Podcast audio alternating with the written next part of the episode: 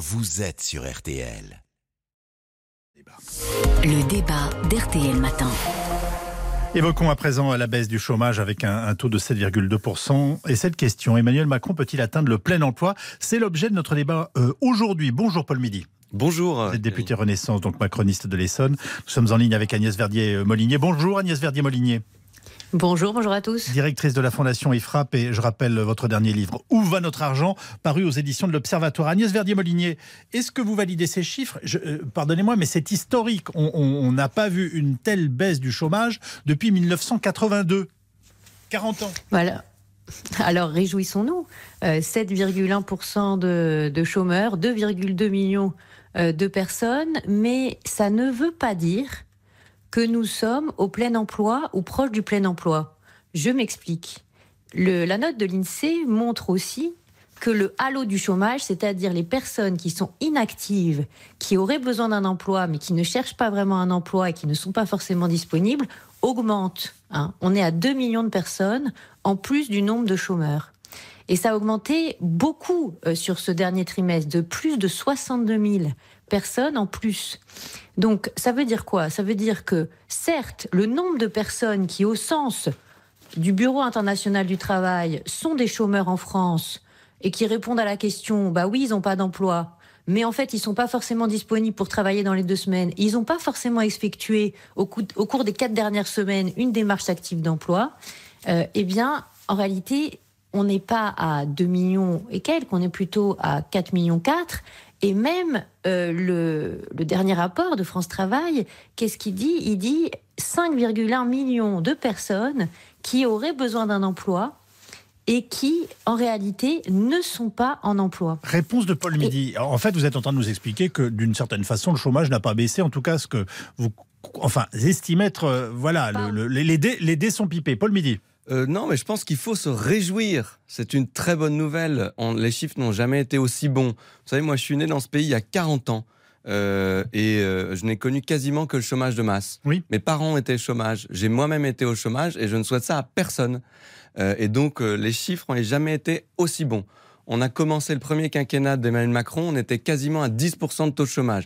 Aujourd'hui, on est à 7,1 et le plein emploi, c'est 5%. On n'a jamais été aussi près et il faut qu'on continue notre action. Que répondez-vous à Agnès Vernier-Molinier qui vient de vous dire finalement que ces chiffres ne donnent pas enfin, euh, euh, le, vrai reflet de, la situation? Non, mais il faut faire attention et ne pas travestir derrière ce qu'a dit Madame Verdier-Molinier, parce qu'elle a bien dit que les, chiffres n'ont jamais été euh, aussi bons. Euh, et donc on peut les regarder dans tous les sens et ils n'ont jamais été aussi bons.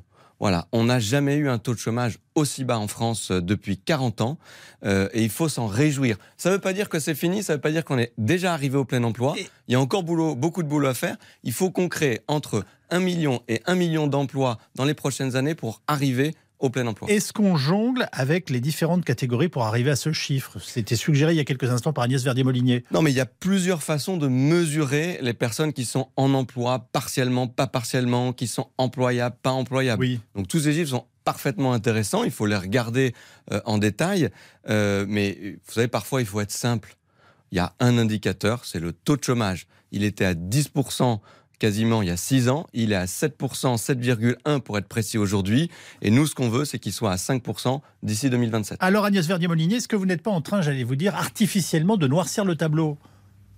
Non, pas du tout, parce qu'en en réalité, euh, quand on compare aux autres pays euh, européens, et notamment par exemple aux Allemands, qui sont quand même proches de nous, en taux de chômage, ils sont à 3%, donc ils sont euh, clairement plus que moitié moins que nous, mais en halo du chômage, ils sont pas à 4,6% comme nous, ils sont à 2,6%. C'est-à-dire que nous, si on additionne les deux, on est autour de 11% euh, de chômeurs en réalité, euh, de personnes qui sont pas en emploi et qui auraient besoin d'un emploi, alors que les Allemands sont à 5,5. Donc on peut dire oui, les Allemands sont au plein emploi, tandis que nous, nous en sommes extrêmement loin. Est-ce que c'est si compliqué de ça, pardonnez-moi, de dire ça va mieux et après de dire néanmoins, il y a des choses qu'il faut qu'on améliore alors j'ai commencé par ça d'ailleurs, et, je, trouve que c'est intéressant de regarder ce qui se passe dans les pays du nord de l'Europe. Il n'y a pas comme en France des personnes qui sont aux minima sociaux et qui sont pas en recherche d'emploi, ou alors qui sont indemnisées pour le chômage et qui sont pas en recherche d'emploi. Vous prenez le Danemark par exemple, un pays euh, quand même euh, donc d'état-providence euh, par excellence. Au Danemark, vous êtes accompagné, mais vous êtes aussi obligé, par exemple, d'accepter une opportunité d'emploi. Vous êtes obligé de déposer deux CV par semaine. Vous devez répondre en 24 heures à la demande de votre agence de l'emploi. Chez nous, sur les personnes qui sont bénéficiaires du RSA, il n'y a que 40% des personnes qui sont inscrites à Pôle emploi. Si jamais on était dans une logique danoise, on aurait un nombre de chômeurs qui ne serait pas à 2,2 millions de personnes, mais plutôt à 4 ou à 5. Et, ça au sens du Bureau international du travail. Donc on n'a pas du tout assez d'obligations en réalité de recherche d'emploi dans notre pays. Et c'est ça qui fait que en ce moment, finalement, le halo du chômage, il augmente et que le nombre de chômeurs, euh, il baisse, mais en réalité, euh, c'est pas la vraie réalité que vivent euh, nos concitoyens au quotidien. Paul Midi, Agnès Verdier-Molinier va nous dire d'une certaine façon que l'État était trop généreux et pas assez, en tout cas, intrusif pour savoir qui fait quoi et dans quel délai. Oui, alors je vais y venir. Mais d'abord, puisqu'on parle de la vraie vie, on a parlé beaucoup de chiffres depuis quelques minutes, oui. mais il faut se dire qu'est-ce que c'est, qu'est-ce que sont ces résultats? On a créé entre 1,5 million et 2 millions d'emplois ça a un impact très concret sur la vie des Françaises et des Français. D'abord, c'est bon pour le pouvoir d'achat. Euh, ensuite, euh, nous, le monde du plein emploi dans lequel on veut être, c'est un monde dans lequel les salariés ont beaucoup plus de pouvoir. Euh, ça, ça renverse la table parce que quand vous êtes au plein emploi et qu'il n'y a plus de chômage, vous êtes beaucoup plus en capacité de choisir votre entreprise, de négocier votre salaire. Et c'est beaucoup plus facile, là, de commencer à travailler pas que sur plus d'emplois, mais sur mieux d'emplois. Et donc des emplois avec plus de sens, moins pénibles, plus flexibles. Et ça, c'est ça le monde qu'on veut construire. Et c'est donc très concret. Vous êtes, au-delà des ah, chiffres. C'est ce que j'allais vous demander. Vous êtes sûr de ne pas être dans un monde rêvé, quand même, d'une certaine façon. Pas du tout. Le rapport, de, le rapport de force n'est pas inversé comme ça du jour au lendemain, c'est pas vrai. Non, mais attendez, vous, vous êtes un petit peu plus âgé que moi, euh, Yves Calvi. Vous avez connu euh, le monde du plein emploi, peut-être vous. Euh, la France, il y a eu le plein emploi. Mais moi, j'y étais pas né. Et c'était il y a plus de 40 ans. Et donc, il faut qu'on revienne à ce monde du plein emploi parce qu'il est beaucoup plus favorable aux salariés. C'est très important. Et donc, il faut qu'on continue à travailler d'abord sur ça. La mère des batailles, c'est de créer de l'emploi. Les sujets dont parle Agnès Verdier-Moignet sont, sont, très importants, je, je ne les néglige pas. Mais la mère des batailles, c'est de créer de l'emploi. Je vous donne une mesure, mais il y a plein d'exemples pour créer de l'emploi. Donnez-nous un exemple. Donnez Je donne un exemple. Moi, j'ai été missionné par le gouvernement sur euh, le soutien aux start-up et aux PME innovantes. Et on propose une mesure euh, qui s'appelle la mesure Jeunes Entreprises pour aider 100 000 PME en focalisant les aides sur 10 à 20 000 d'entre elles, les PME innovantes, où on les aide à lever de l'argent plus d'un milliard d'euros euh, chaque année. On les aide à embaucher, on les aide en trésorerie, on les aide à accéder à la commande publique. Et ça, ça crée 100 000 emplois d'ici 2027. C'est 10% de notre objectif de plein emploi. Conclusion en 30 secondes, Agnès Verdier-Molinier, la dernière notion qu'on doit avoir à l'esprit.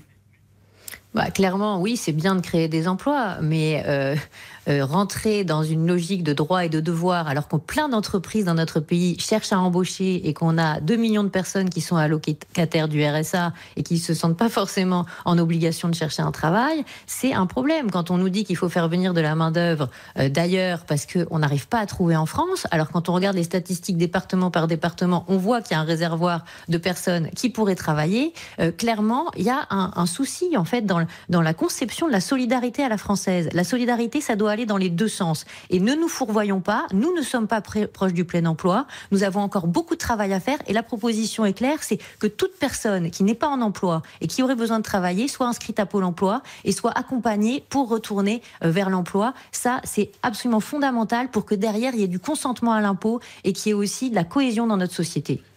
C'est important d'avancer sur ces sujets aussi. On a réformé l'assurance chômage il y a quelques mois pour renforcer un nombre d'obligations et on réformera le RSA pour que les allocataires du RSA soient obligés de suivre des formations et des accompagnements vers l'emploi. C'est très important. Merci Paul Midi, député Renaissance.